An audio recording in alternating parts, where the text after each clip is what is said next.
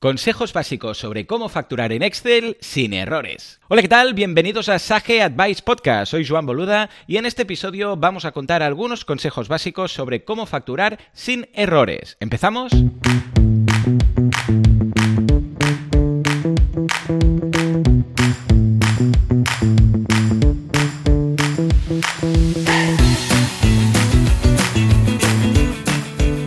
Advice Podcast, gestión empresarial como clave del éxito, es el canal de podcast creado por Sage, el software de gestión empresarial que se adapta a las necesidades de cualquier emprendedor, pyme o despacho profesional. Millones de clientes en el mundo gestionan su contabilidad, facturación, finanzas, recursos humanos y nóminas con nuestras soluciones. ¿Quieres aprender a manejar tu negocio de forma exitosa? Si la respuesta es sí, estás en el lugar correcto.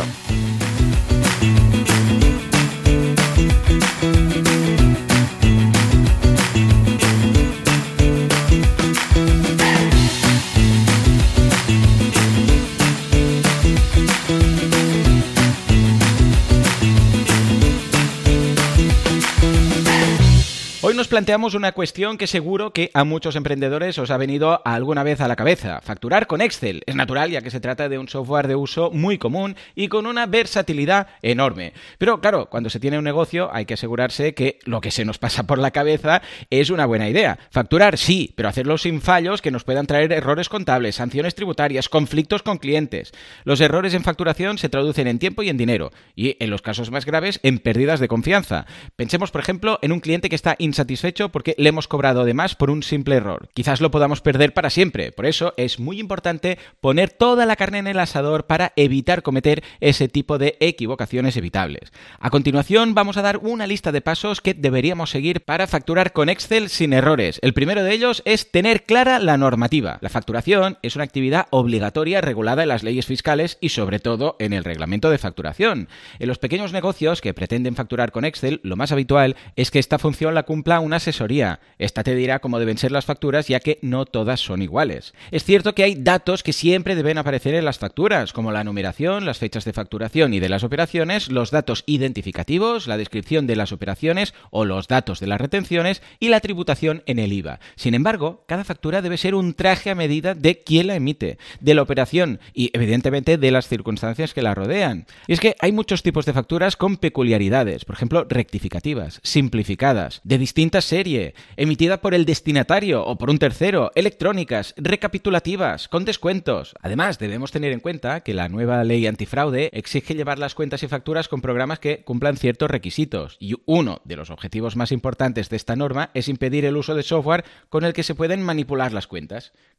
No obstante, también se prevé que en determinados sectores no se apliquen los requisitos, pero lo tiene que autorizar antes Hacienda. El segundo paso es hacer una o varias plantillas en Excel. Podemos utilizar una existente, pero siempre deberíamos incluir los campos que necesitemos para cada tipo de factura que vayamos a emitir. En muchos casos deberíamos incluir fórmulas en algunas celdas. Por ejemplo, para calcular el importe deberemos emplear la información de las celdas de cantidad, precio unitario, descuento o porcentaje de IVA. El siguiente paso es repasar bien las fórmulas. Por ejemplo, un error al nombrar las celdas que tienen que aparecer en una fórmula puede arrastrarse a otras celdas de la misma factura. Recordemos que para fijar la columna o la fila que tiene que aparecer en todas las fórmulas de las distintas celdas, tenemos siempre que poner delante del número o de la letra correspondiente el símbolo de dólar. A continuación, tenemos que tomar una decisión importante, automatizar o no parte del proceso. Si somos profesionales con unas pocas facturas al año, quizás podemos introducir todos los datos a la vez. Sin embargo, si emitimos muchas cada mes, poco sentido tiene que perdamos el tiempo introduciendo las características de cada producto y los datos de cada cliente en todas las facturas.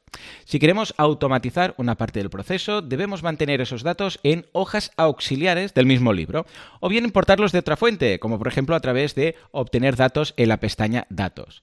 Para efectuar esta automatización podemos optar por diferentes enfoques. Lo más sencillo suele ser recurrir a funciones lógicas y de búsqueda para rellenar las celdas con la información contenida en esas hojas auxiliares, que repito, están dentro del mismo libro, siempre y cuando se cumplan los criterios marcados por esas funciones. Ahora bien, debemos tener en cuenta que si automatizamos parte del proceso en Excel, deberemos mantener correctamente los datos de origen. Si, por ejemplo, tenemos una base de datos con los datos identificativos de los clientes y están mal anotados, vamos a arrastrar el error. Por ello, a pesar de la automatización, debemos comprobar los datos en cada una de las facturas. En fin, pues ya tenemos nuestra factura. Ahora solo quedan tres pasos. Imprimirla en un archivo o en papel, enviarla y guardarla. Este último punto tiene su importancia. Recordemos que si queremos emplear Excel como el hogar de nuestras facturas, el programa deberá contar con una certificación que dice que cumple las reglas de antifraude. Aún no sabemos si Excel contará con esa certificación para poder usarse como software de facturación, pero para lograrlo deberá cumplir los mismos requisitos que otros proveedores de software. Por ejemplo, deberá impedir que manipulemos la factura sin control, deberá facilitar la trazabilidad de los registros de facturación y deberá estar capacitado para remitir la información a la agencia tributaria. No obstante, si Microsoft no busca la solución tecnológica para cumplir con todos los requisitos de la nueva ley antifraude, fraude, siempre podremos utilizar Excel para gestionar nuestras facturas en papel. Como vemos, Excel nos brinda muchas lecciones de facturación. Los problemas, cuando emitimos pocas facturas y sencillas, son salvables con relativa facilidad. Sin embargo, a medida que nuestro negocio crece o se vuelve más complejo, vamos a necesitar soluciones informáticas más específicas. Ojo, Excel es un gran generalista de procesos de información, pero la facturación es un bien preciado para nuestro negocio, con lo que lo mejor es que dejemos la parte en manos de soluciones especializadas como Sage Contabilidad y Facturación, que ya están pensadas para aportar sencillez y precisión a nuestra facturación. Así podremos evitar errores, prevenir conflictos y podremos centrarnos en el negocio. Gracias por acompañarme y nos escuchamos muy pronto en Sage Advice Podcast. Consulta todos nuestros podcasts en el blog Sage Advice dentro de sage.com, donde también encontrarás más consejos para pymes que quieren alcanzar el éxito a través de la gestión empresarial y financiera. Y sobre todo, no olvides suscribirte a nuestro canal para recibir en tu email cada nuevo episodio.